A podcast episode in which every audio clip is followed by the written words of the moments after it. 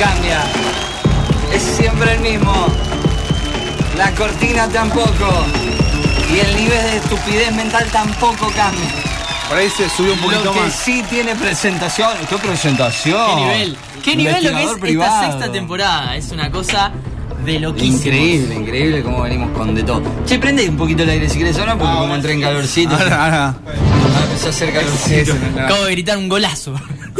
No quería pedir el aire, viste, por las dudas. Todavía. No, estamos complicados. Se complicó, se, se picó, se complicó, pero estamos, estamos. Seguimos, seguimos, seguimos, seguimos. ¿Qué tal? Buenos días, buenas tardes, buenas noches. ¿Cómo aquí, anda? aquí quien les habla, el señor Andrés Tula, nuevamente en Sácate la Careta con Sácate la Careta Investiga. Al principio del programa había, había hablado de que la columna sigue, Sí. pero va a tener una variante, va, Sí. va a mutar un poco, no todos los sábados, cada tanto, sábado Sí. por medio. Vaya uno a saber la regularidad, eso lo vamos a, a ir viendo. ¿Por qué? Porque cada tanto vamos a tener el Sacate la Careta Investiga común, el que teníamos eh, el año pasado, con temáticas Sí. que van a ser hilo conductor de las canciones. Pero cada tanto vamos a hacer una investigación distinta. A fondo. Mira. No solo con canciones, capaz que van a ser con canciones, pero también quizás sea con artistas. Bien. Por eso en el día de hoy arrancamos con esa variante y en el día de hoy vamos a analizar lo que fue y lo que es el Club de los 27. Uh, mirá vos, mirá vos qué bien. Me encantó. ¿A qué me refiero con el Club de los 27? Para, para aquellos que no, no tienen ni idea de lo que es. El Club de los 27 es conocido como el grupo de los cantantes, de los músicos, de los y las cantantes que a la edad, a la edad de 27 años Sí. murieron. Exactamente, sí. Este año cumplo 27, así que a partir del 3 de julio estén atentos. No. Vamos a estar un poquito más atentos porque uno no, uno no sabe lo que puede llegar a pasar. Quizás queden cosas póstumas ¿Sí? eh, después del No. 3 de julio. Lo llamativo de, de- de este grupo no es solamente que... que, Te saluden. Gracias, gracias, gracias. Eh, no es solamente que hayan muerto, sino que las circunstancias de esas muertes no siempre son raras, pero son abruptas. ¿Sí? No Son personas que murieron de grande, obviamente porque murieron a los 27. No son personas que han tenido una mm, enfermedad eh, larga, claro, una enfermedad terminal. A ver, ¿tuvieron enfermedades? Sí, las adicciones son enfermedades. Sí. Enfermedades nos referimos a una enfermedad degenerativa, alguna enfermedad Claro. larga que, eh, como en el caso de Freddie Mercury, Claro. se sabía que eh, la muerte eh, tenía una fecha próxima. Pero también pueden ser muertes en circunstancias raras, que no estuvo bien verificado, que no estuvo bien comprobado. Sí. Así que por eso en el día de hoy vamos a estar analizando a algunos de los artistas del Club de los 27. Mira vos qué bien. Me encanta, me encanta. Bien, eh, la verdad. Me gustó. ¿Puedo agregar algún datito? Si no vas a tirar ningún nombre, sí. No, sin nombre. Ah, Oye, viste cómo se pone, ¿eh? Sí, sí, sí. Después se enoja cuando yo le digo, Andrés, ¿para qué laburé todo el verano haciendo fotos? Y ahora cuando te metes en su columna Che, responde ya de la misma todavía forma. estamos con ese problema. ¿Viste? Después lo- lo- No, me no, lo va a reprochar toda la No, semana. no, no, No, porque todo el se enoja, No se, no me trates así, después él trata así. Nos cagaste una foto, nada Como más. te ven, te tratan, si te ven mal, te maltratan. Aparte esa espontaneidad de la foto, Maxi. Ya está. No, Maurito, decime. Un dato a rescatar con esto del Club de los 27 es que Acércate un poquito más al micrófono. hay una teoría conspirativa Sí. que dicen que cuando estos artistas están teniendo mayor relevancia, los toman las compañías, ¿no? Para exprimirlo, le lavan el cerebro y hace que mueran abruptamente para vender más. La elite, que son las que crean, supuestamente, Control mental, ¿no? supuestamente controlan a- también a los artistas, hace esto para que no solo tengan más éxito, sino para también controlar masas.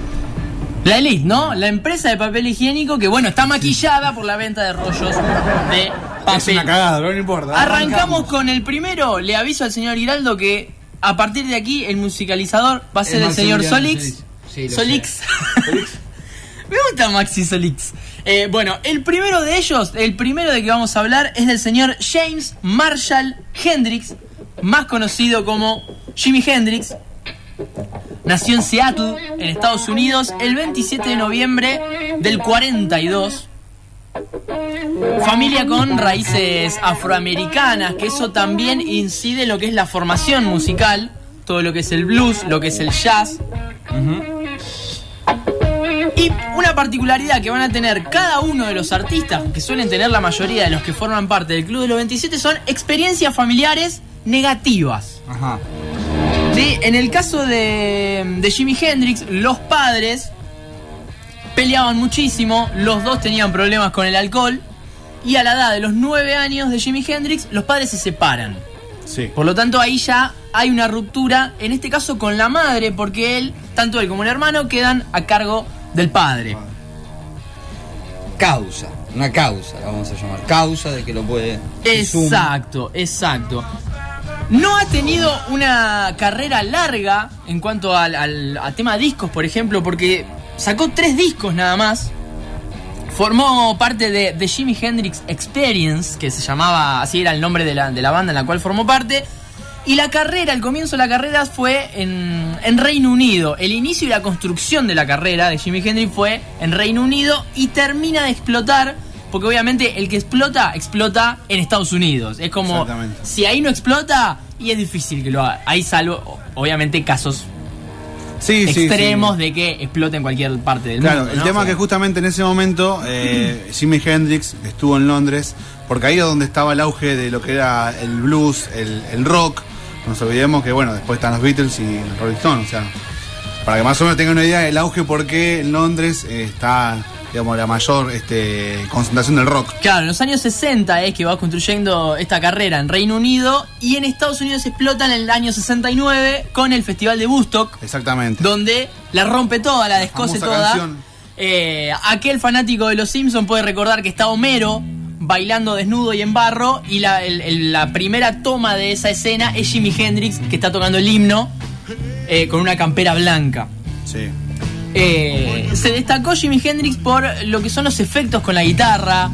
Eh, si bien no fue el pionero de el pedal wah que es el sonido El que genera la guitarra, eh, fue el que le, le dio más popularidad. Por lo tanto, en, en esos años se destacaba más que nada por eso, por, por el sonido que le sacaba la guitarra en una época en la cual eso no sucedía. Él estuvo este, justamente cuando fue a, a Londres, es un dato por ahí capaz que lo tenías, no, perdóname si te lo digo. Había en ese momento estaba el grupo Cream, ¿sí? que era, era como lo que sonaba Jim Hendrix después. No me, no me acuerdo el nombre del guitarrista que estaba, que hace I Shot a Sheriff. Eh, que- ¿Peter Tosh? No, eh, Eric Clapton, ya está. Estaba Eric Clapton, porque ese, ese es el tema. Estaba en, en Londres cuando Jimi Hendrix fue a Londres y tuvo una especie de, como sería el freestyle, pero Claro. rivalidades de guitarra. Y le reganó a Y Eric le Clapton. ganó con la distorsión, que ahí todo el mundo quedó loco porque usaba mucha distorsión y como dice él, muchos efectos. Entonces ahí donde hoy en día bandas del metal tiene como, no es tan de auge metal, pero por la distorsión en el momento que él fue que creó toda esa parte. Llegamos al momento de la muerte, ya es una carrera corta, como una carrera fugaz, como suele ser en los integrantes de este grupo. Año 1970, 18 de septiembre, en Notting Hill, donde ocurre, donde transcurre la, la hermosa película. Un lugar llamado Notting Hill. Le conté que vi la Julia película. ¿La viste? La vi por usted. Sí. Me emociona mucho eso. Posta, ¿Qué te pasó? día- ¿Qué sentiste? Yo casi Chapen, chapen, chapen. Casi lloré. Como que- ¿Cómo casi? Tenés que llorar cuando él la va a buscar ahí en la, a la, mm, conferencia de prensa. No, no, ¿eh? Es tremenda. Es tremenda. Es una tremenda. hermosa película. Lloré mucho eh, con una película española-argentina. Sí. Con el señor Oscar Martínez. ¿Ciudadano Eh, Ilustre? No. No me puedo acordar. Me dijeron. ¿Que está en. Netflix? Está, está en Netflix. Creo que vi el afiche. Eh, ay, se me fue el nombre. ¿Cómo lloré con esa película? Dos días mal estuve. Bueno, cuando tenga No ganas de llorar, más, te tú. voy a mandar mensajito para que me digas el nombre. Claro. Bueno, todos los días uno quiere llorar. Bueno, el Notting Hill, 18 de septiembre del 70, muere Jimi Hendrix. En ese momento se determinó que la causa de la muerte había sido una sobredosis e intoxicación de fármacos, porque quería dormir. Entonces se intoxicó y sufrió una sobredosis de fármacos y que la, y se generó una asfix- asfixia por el propio vómito. Esa fue la determinación que se dio en ese momento, pero obviamente existen teorías distintas con respecto a la muerte.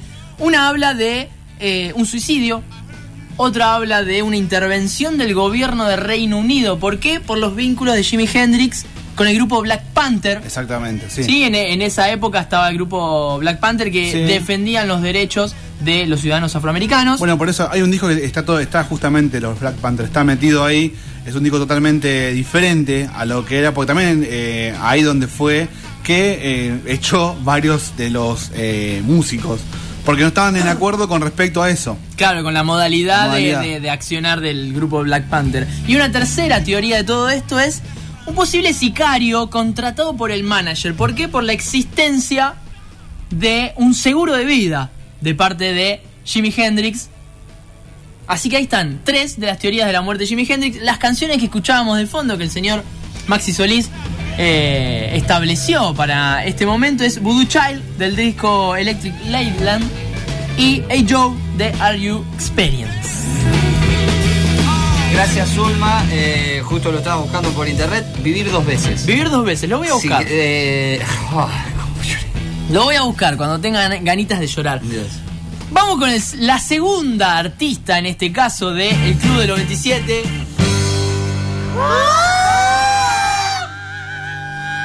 Gran voz, gran voz. Así gritaba cuando me dolía la muela yo. De hecho hay una propaganda que hicieron con esta, con esta canción.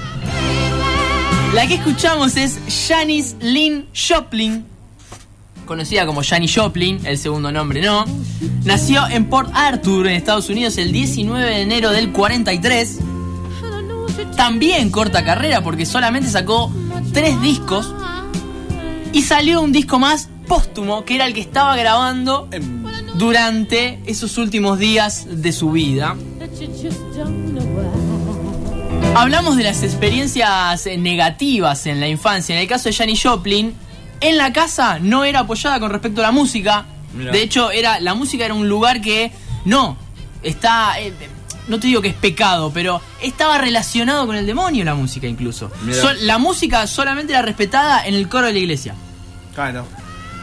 Lugar donde también formó parte Janis Joplin y en la escuela también fue un lugar donde recibió eh, La música gospel sería. exacto. En la escuela también recibió bullying de parte de, de- de los compañeros y eso lo- la llevó a juntarse con un grupo de chicos que consumían blues consumían jazz y ahí empezó a empaparse de esta música de este tipo de música que estamos escuchando.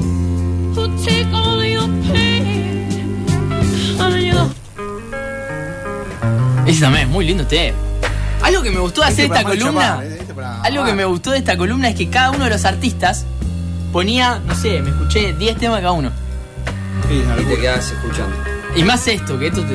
No, esto es. Hoy anoche. Los tres discos que sacó, los sacó con bandas distintas. Y el cuarto disco, que terminó siendo el disco póstumo, era el que iba a sacar solista. Era el primer disco que iba a sacar solista. Que de hecho el primer tema que escuchábamos, que es Cry Baby, era del disco ese póstumo, Sí, que se llamaba mirá. Pear, que era, la- era el apodo que tenía ella, que salió en el 71. Ella murió en el 70, el 4 de octubre del 70. El parte oficial fue una sobredosis de heroína de máxima pureza Mirá. mientras estaba en estado de ebriedad. Si bien fue un caso bastante cerrado, un detalle que quedó ahí en el aire y algo que obviamente alimentó una posible construcción de teorías, es que no se encontraron las agujas. Eso lleva a pensar de que estuvo con alguien más en el momento de la muerte, pero que no, no quedó... se- no dejó las evidencias. Exacto, no hubo evidencias. Dos detalles. En el testamento dejó un apartado donde decía, si yo me muero, dejo 2.500 dólares para que hagan una fiesta. Mira. Que eso de momento era fortuna. Fiesta que un mes después de la muerte de, de Janis Joplin, ella murió el 4 de octubre, el 20 de noviembre se hizo una fiesta Mira. donde participaron amigos y donde participó solo la hermana en cuanto De la al familia. grupo familiar. Mira. Otro dato, un muy amigo de ella, todos los 4 de octubre del 70, por lo menos en el archivo que vi, hasta el 2015, iba a la habitación donde murió Janis Joplin y pasaba tres días, que eran los tres días que ella estuvo alojada en esa habitación. Mira.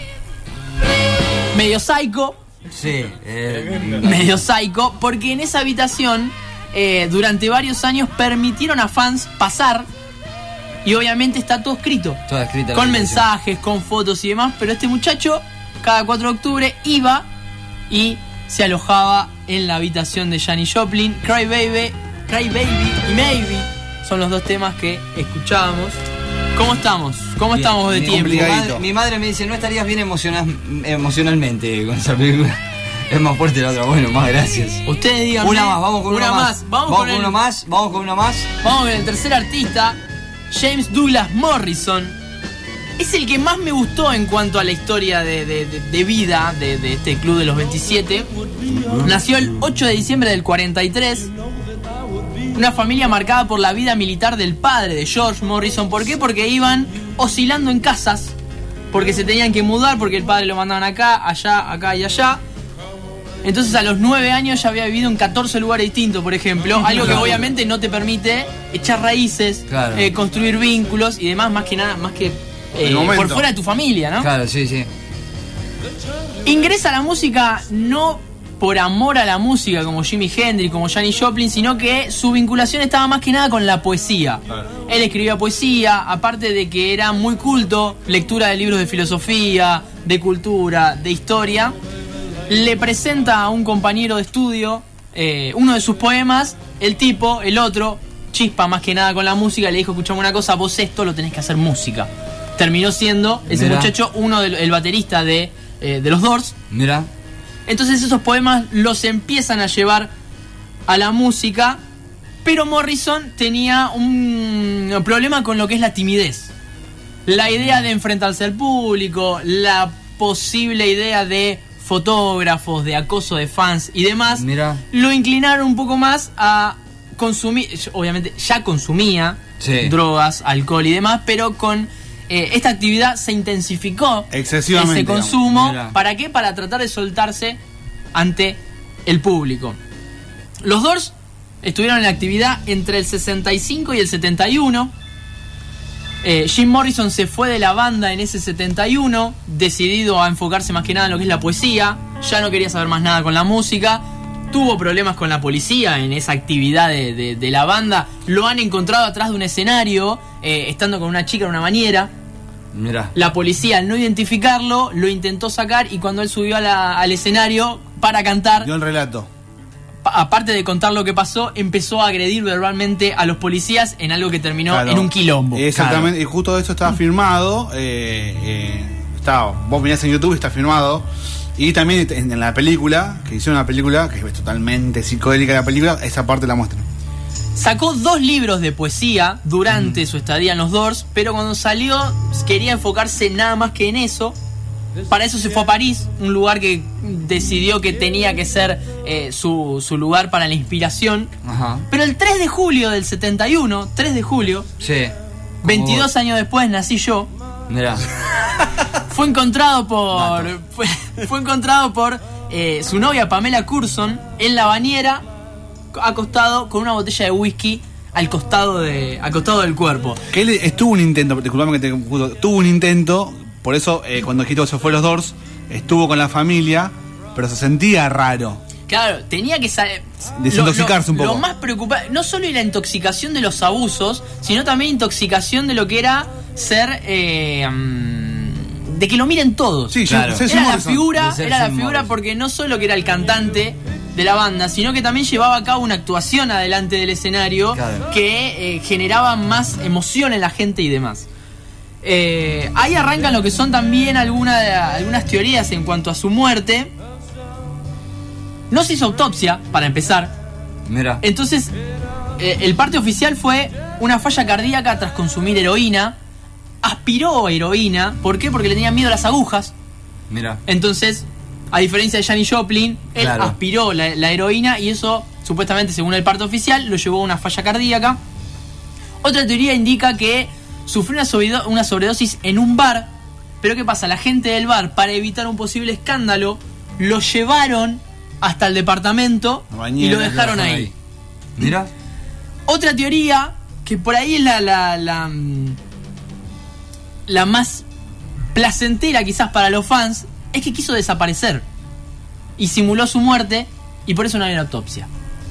Mira. Dijo, ¿Y me qué? voy a París para desaparecer del foco, mejor desaparezco completamente, Mira. finjo mi muerte y eso también está anclado en no hubo autopsia. Usted que. Ah, está bien. Un dato, un último dato de lo que es eh, de Jim Morrison que me gustó para las músicas, las canciones que escuchamos es Like My Fire y The End, dos canciones del primer disco The Doors del año 67, es que su esposa, Pamela Curson, que fue su compañera hasta los últimos días, tres años después murió y murió a los 27 años. Mira. Dato de color, dato que te suena, ¿por qué? porque venís... sé si de- con color oscuro. Porque venís eh, de- del club de los 27, así que Pamela Curson también podría pertenecer al club de los 27. Así que de esta manera me Hay más. retiro. Sí, hay más, hay más, más. hay más, Quiero hay más. Pero más por hoy Hoy me retiro. Estoy esperando una. Una estoy esperando nada más. Mirá, y hay dos. Hay más, hay más, más. puede Hay haber mucho más. Hay Pero yo mucho estoy más. esperando una, Hoy hubo es- tres, quedaron dos que Claro. vemos si están para la semana que viene o para la otra. Vamos, vamos a ver, pero se va a Después volver vemos. Pero en el eso. día de hoy Tremenda Me retiro de esta investigación. manera. Jimi Hendrix, Janis Joplin, Jim Morrison estuvieron en Sacate la careta investiga, formando parte del Club de los 27.